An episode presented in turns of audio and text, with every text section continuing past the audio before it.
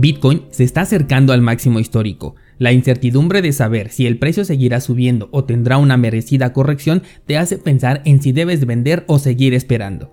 Dejarle la decisión a tus emociones es uno de los peores errores de todo inversionista. Por el contrario, la estrategia de inversión es la clave de personajes a la altura de Warren Buffett. Esta estrategia debes tenerla definida desde antes de comprar, pero aún dentro del mercado, sin haber vendido, puedes definir estos objetivos por eso, hoy te voy a platicar de 5 estrategias que puedes considerar para tomar ganancias en un movimiento alcista. Esto es Bitcoin en español, comenzamos. Bienvenidos descentralizados, ¿cómo se encuentran esta nueva semana? Hoy es lunes 9 de noviembre de 2020 y me puse a revisar el gráfico de Bitcoin y en esta semana en específico, pero yéndonos al pasado, ha sido una semana especialmente difícil para Bitcoin. Incluso en 2017, en pleno movimiento alcista, la semana del 9 de noviembre fue una semana de números rojos, lo mismo en 2018 y 2019. Ahora que tenemos el precio en una zona bastante importante que se encuentra entre los 16.000 y el máximo histórico, nos hace pensar en si volveremos a tener un movimiento pesimista como en los años pasados. Has de saber que el episodio de los lunes lo preparo un par de días antes normalmente, esto a diferencia de los episodios del diario en donde tengo que hablar de la nota más reciente. Por lo que no sé si para cuando me estés escuchando el precio de Bitcoin ya llegó al máximo histórico, está consolidando su más reciente subida o simplemente ya se desplomó. Lo que sí sé es que en las tres ocasiones pasadas, después de una fuerte caída de esta semana, el precio se recuperó y de nuevo ofreció ganancias. Es por eso que siempre debes tener una estrategia de inversión en todo momento y para todos los escenarios, los cuales podemos resumir en subidas y bajadas que en ocasiones se convierten en impulsos y crash. La semana pasada un descentralizado me preguntaba sobre mi estrategia de salida. Además, hace mención a que no la he compartido con ustedes. Yo digo que sí se los he mencionado, pero en caso de eh, no hacerlo al menos de manera eh, directa, déjame decirte que mi estrategia de salida está muy por encima del máximo histórico. Por eso es que no me preocupa seguir comprando a niveles de 15.000, por ejemplo. Siempre que tenga un disponible lo voy a aprovechar, porque sé que puedo ocuparla para cualquiera de mis dos estrategias de manera positiva. Mi primera estrategia es un objetivo de venta superior a una ganancia del 100% aún comprando a 15 mil dólares y la segunda es acumular Bitcoin y no valuarlo en dinero fiat, porque este dinero o estas criptomonedas no pienso cambiarlas al menos por dinero fiat. Tal vez pueda comprar algo con ese Bitcoin, pero eh, no cambiarla por ninguna divisa. En mi estrategia no he vendido nada de Bitcoin en todo este tiempo. De hecho, las ventas en general que he hecho han sido muy escasas. Alguna que otra eh, porque vi movimientos inminentes, por ejemplo con NIO, ahí sí tomé ganancias porque yo me quería salir de esta moneda y llevarme ese dinero a otra eh, criptomoneda. También lo hice con BAT, ahí te conté cuando me compré la nueva computadora donde ahora estoy trabajando y eso fue con la toma de ganancias de esta moneda. Y así, casos muy puntuales, pero con Bitcoin específicamente no he realizado ninguna venta hasta el momento y no pienso hacerla en el corto plazo.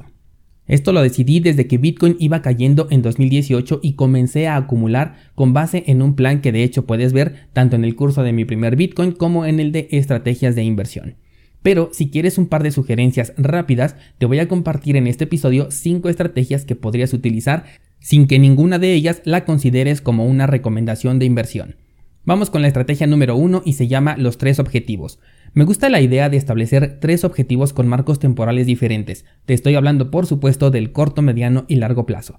¿Por qué hago esto? Si tú buscas una ganancia, por ejemplo, en los 100 mil dólares de Bitcoin, pero este precio tarda 8 años en llegar, serán 8 años en los que puedes ir perdiendo la motivación por invertir porque no has obtenido ninguna ganancia y las emociones te pueden llevar a gastar impulsivamente en lugar de por tener una planeación estratégica. En cambio, establecer un objetivo en el corto plazo hace que pronto llegues a esa meta y puedas disfrutar de esta ganancia. A su vez, esto te va a motivar para seguir esperando la recompensa de la inversión a mediano plazo que va a ser mucho más jugosa.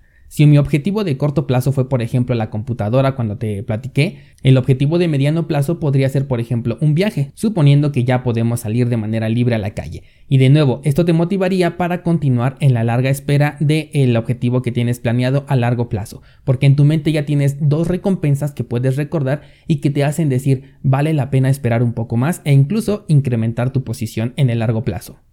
Define estos tres objetivos dividiendo tu capital en partes desiguales, buscando siempre que la mayor recompensa sea en el largo plazo y apégate a ese plan. Esto va a ser lo más difícil de las cinco estrategias que te voy a decir, apegarte al plan. ¿De cuánto tiempo pueden ser los plazos? Aquí siempre es mejor que le exageres para poder evitar la frustración. Mi corto plazo, por ejemplo, eh, lo defino entre 1 y 2 años. El mediano plazo lo defino de 3 a 5 años y el largo plazo para mí son más de 10 años. Si te das cuenta, mi largo plazo es prácticamente otro periodo igual al que tiene Bitcoin de vida.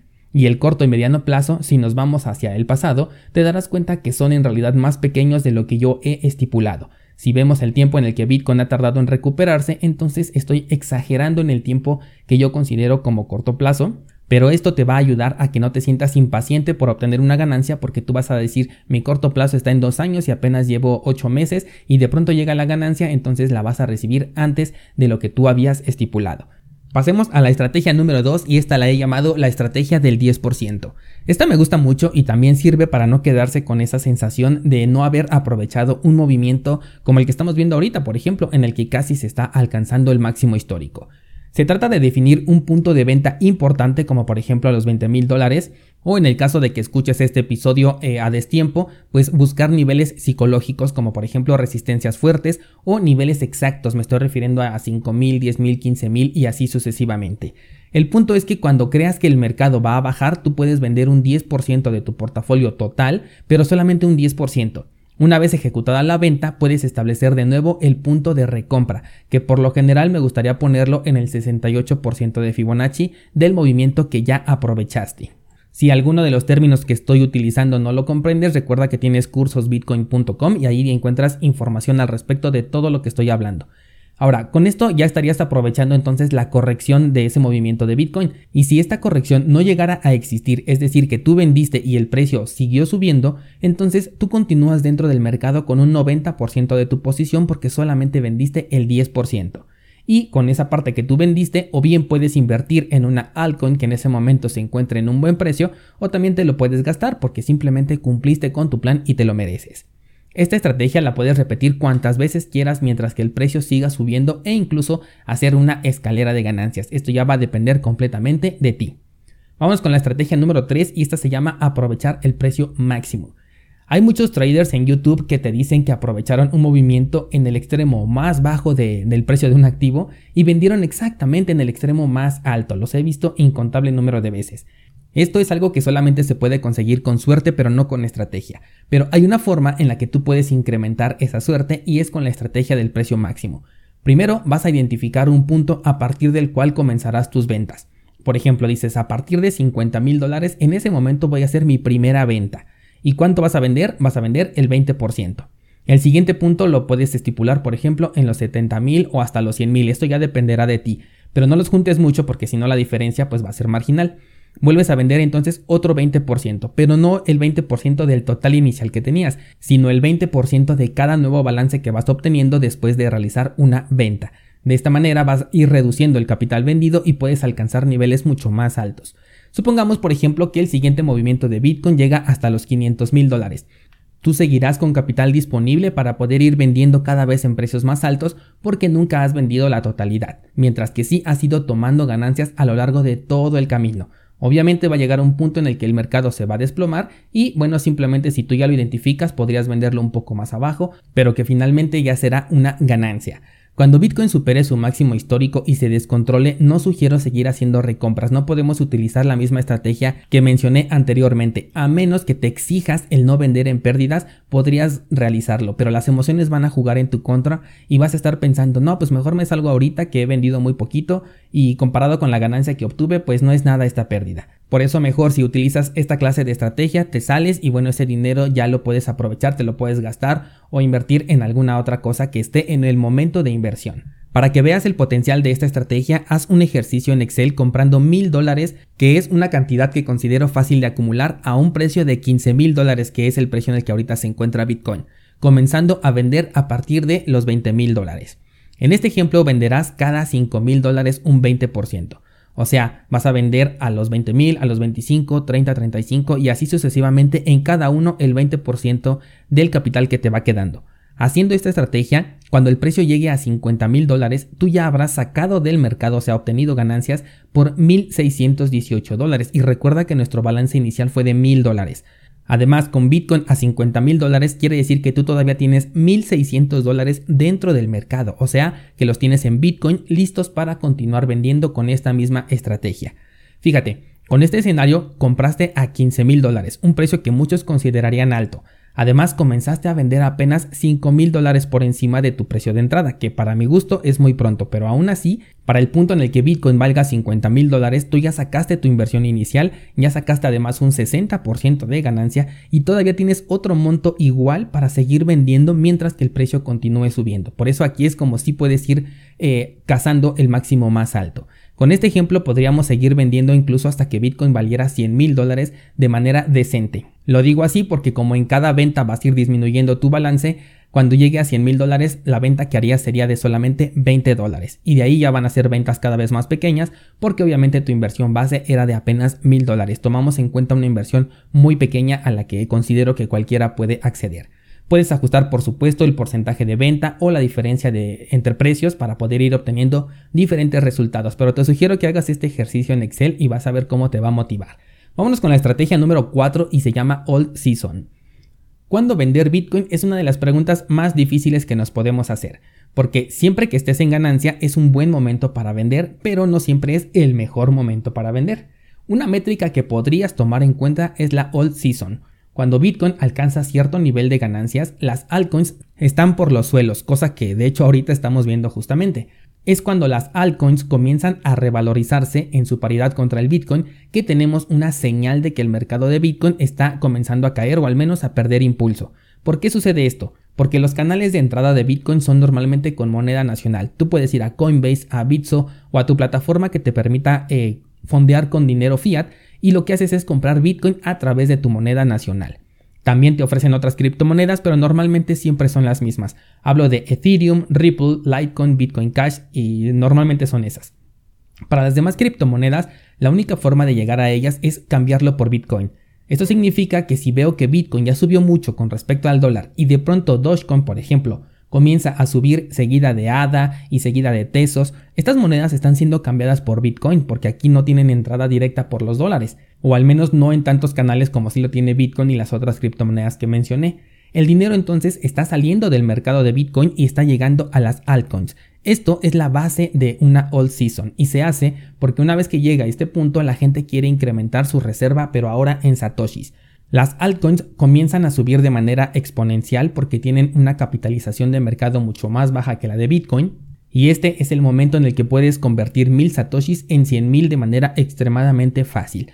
El punto de esta estrategia no es aprovechar la all season como tal, sino tomarla como una posible, y ojo aquí, posible señal de que el mercado de Bitcoin se le está acabando el gas. Si te das cuenta, en los máximos que ha marcado Bitcoin, los que alguna vez fueron máximos históricos, siempre termina con un movimiento tipo hombro-cabeza-hombro.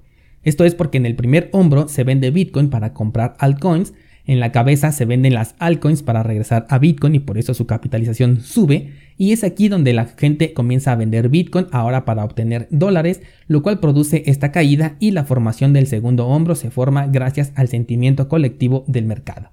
Si no me crees, ve a verlo en 2017 o por ejemplo cuando llegó por primera vez a los mil dólares. Vas a encontrar justamente este patrón y solamente considera que entre más atrás te vayas en el tiempo, había más volatilidad en el mercado por tener un menor número de participantes, pero vas a ver que la estructura del movimiento es prácticamente la misma.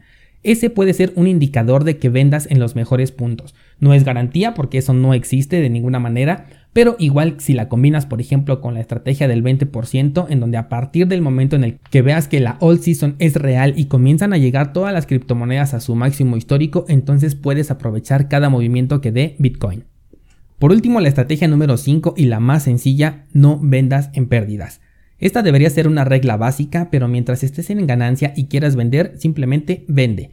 De esta forma, todo lo que recibas va a ser siempre positivo. Si es poco o mucho, eso ya va a depender de cuándo tomes la decisión de hacerlo, pero jamás ni una sola vez vendas en pérdidas. Puedes vender 1, 5, 10, 20, 50 veces eh, mientras tu balance lo permita y en cada una de ellas puedes decir he ganado porque sabes que cumpliste con la regla básica de las inversiones, comprar barato y vender caro. En este caso eres tú el único que va a decidir cuándo es caro y cuándo vender. Es la estrategia menos complicada y además más desordenada, pero finalmente es efectiva. Si no te quieres complicar tanto con todos los porcentajes y estrategias, simplemente vende en ganancias. Que compraste a los 6.000 y ahorita está en 15.000, bueno, pues vende un poco. Que después bajó a 12.000 pero sigue por encima de tu precio de compra, puedes volver a vender. Que de repente explotó y ahora vale 25.000, pues puedes vender otro poco. Y así hasta que termines tu balance y se reinicie el proceso de acumulación. Como verás descentralizado, las estrategias que te acabo de mencionar no son nada de otro mundo. Hay más estrategias y mejor explicadas en cursosbitcoin.com diagonal estrategia. Pero lo más complicado, sin importar qué estrategia tomes, es cumplirla. Me decía, por ejemplo, un descentralizado eh, la semana pasada, vas a necesitar una psicología muy fuerte y voluntad de acero para no vender a los 20 mil dólares, sobre todo si en ese momento parece que comienza una corrección. Entonces, si la llegas a ver, no vas a vender a 20 mil, sino a 17 mil pensando que se va a caer. Por eso creo que lo mejor es engañar a la mente con pequeñas ganancias sin salirnos del mercado. Claro que si ya desarrollaste esta mentalidad fuerte, mejor comienza con estrategias que inicien en puntos más altos como la de la all season. ¿Qué opinas de centralizado? ¿Has utilizado algunas de las estrategias que he mencionado? ¿Tienes alguna estrategia diferente que nos quieras compartir? ¿Te gustó alguna de las que he mencionado y la vas a poner en práctica? Escríbemelo por favor en los comentarios y mañana tú y yo seguimos platicando.